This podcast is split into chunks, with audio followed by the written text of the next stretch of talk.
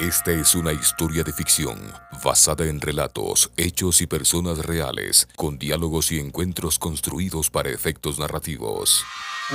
La Prefectura de Pichincha, impulsando la creatividad, conmoviendo la imaginación y rescatando la historia de nuestra provincia, presenta de la campaña Pichincha Bicentenaria. El portal 1795. La rebelión de los sueños. En el capítulo anterior. ¿Por qué tienes una salida de escape en tu casa? Estamos en peligro. Angelito, por nada del mundo vaya a abrir esa puerta. No diga tonterías. Hay algo que no cuadra.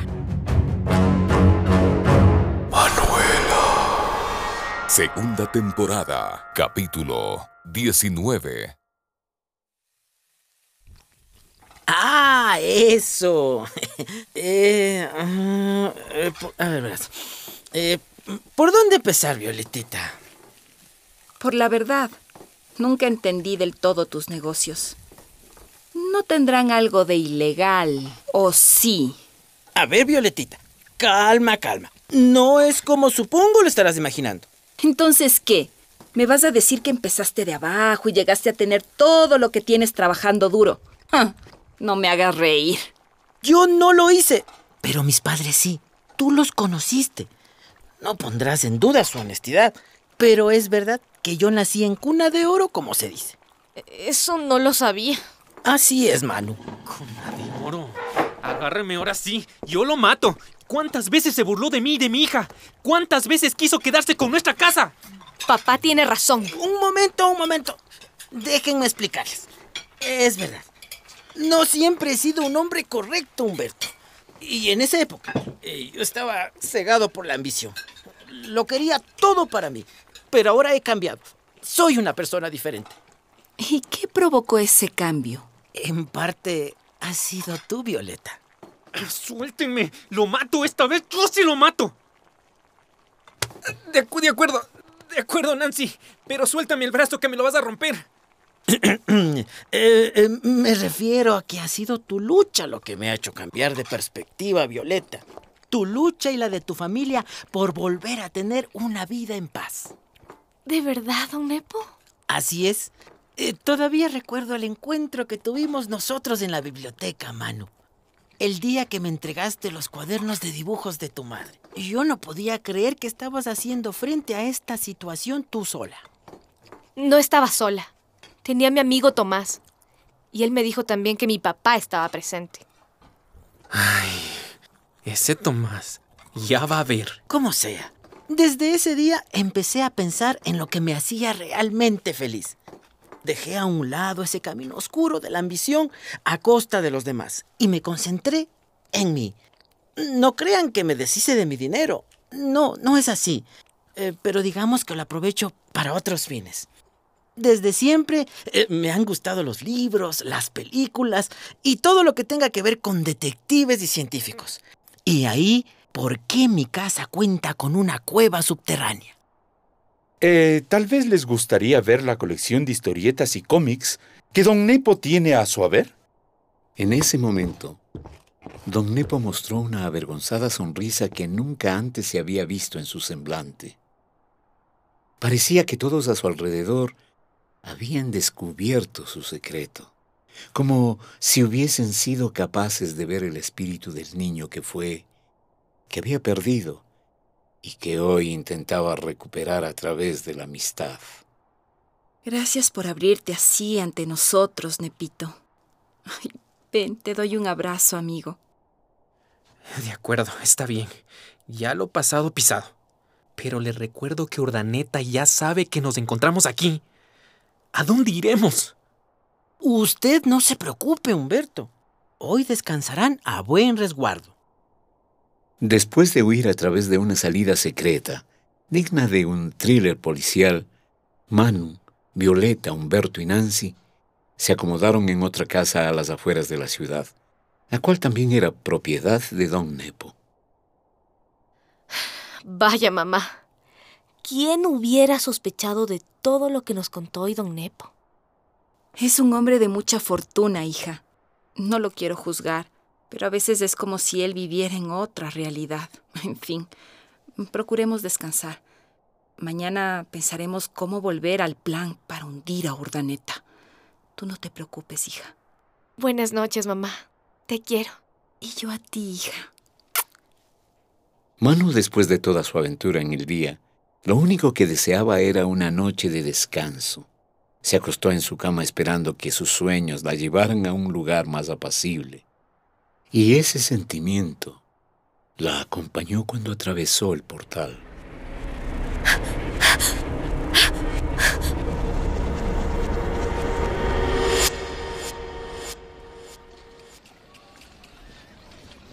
La plaza. ¿Por qué razón estaré soñando con esto? Me recuerda a la vez que conocí a Manuela Sáenz. ¡Auch, auch, niña! Fíjese por dónde camina. Ay, si yo no hice nada. Es al revés. Usted fíjese, ay, ay, ay. Los periódicos. Se me cayeron los periódicos. Déjeme le ayudo a recogerlos. Deje nomás, deje nomás. Ya están todos manchados con lodo. Si no fuera porque llevo prisa, entonces yo... yo... ¿Qué? ¿Usted qué? En ese momento, Manu reconoció al hombre con quien se había tropezado. No era otro que don Ramírez, el antiguo recaudador de impuestos de la corona, y en cuya casa se había infiltrado como primera misión bajo las órdenes de Manuela Sáenz. Efectivamente, todo parecía repetirse. No tengo tiempo. Con su permiso. En un par de horas esta plaza se llenará de gente inculta. Adoradores de un supuesto libertador. Se arrepentirán. Don Ramírez se alejó del lugar. Su forma de caminar no había cambiado mucho, pero sus ropas ya no eran las lujosas prendas de terciopelo de antes, sino diríase que harapos, harapos negros guardados y con mal olor. Menos mal no me reconoció. Pero... ¿Qué periódico es este? ¿La gloria del rey? ¿Quiénes están detrás de la causa independentista? Manu leía con asombro las noticias, pues cada sección estaba escrita con malicia, en oposición a Simón Bolívar. Pero todavía faltaba un detalle. ¿Cómo? Es 1823. 26 de mayo de 1823. Eso quiere decir que ya pasó un año desde la batalla de Pichincha. Es mejor que me apresure hacia la casa de la señora Manuela.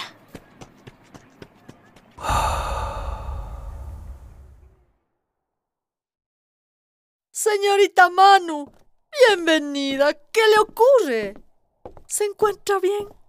Tome aire. ¿Puedo ver a la señora Manuela? Por supuesto que sí. Está ocupada en unas tareas con Natán, pero supongo que se alegrará de recibirla. Venga, venga por acá. El tiempo pasa volando, ¿no? Así es. Y a mi señora se le ocurrió una idea brillante. Está pintando un escudo en honor a la Gran Colombia. Y ese mismo atravesará la plaza central. Adelante. Llegan justo a tiempo. Estábamos por desplegar la bandera con el escudo. ¡Suelta la tela ahora, Natán! Hemos llegado. Míreles. Ahí están mi señora y mi hermanita. ¡Wow! Es un trabajo enorme el que han hecho. Les quedó muy bonito, señora Manuela. Manu se acercó a la bandera que le duplicaba en tamaño y ondeaba al viento. Observó que los colores principales de la Gran Colombia eran los mismos, amarillo, azul y rojo, pero el escudo era distinto al del Ecuador de su presente. ¿Qué ocurre, señorita Manu? ¿Qué duda pasa por su mente? Um, señora Manuela, ¿y, ¿y este escudo? ¿Podría contarme por qué decidieron pintar este escudo? Se trata de un recordatorio y a la vez un mensaje para nuestro pueblo. ¿Quieres saber de qué se trata? En nuestro próximo encuentro ante el portal 1795. Ay, Jesús, qué cosas que nos suceden. ¿De qué se trata todo esto? Oscuro es el color de la pólvora y la pólvora está siempre por arder. La ambición lo ha vuelto tan miserable. La prefectura de Pichincha, impulsando la creatividad, conmoviendo la imaginación y rescatando la historia de nuestra provincia, presentó el portal 1795, la rebelión de los sueños.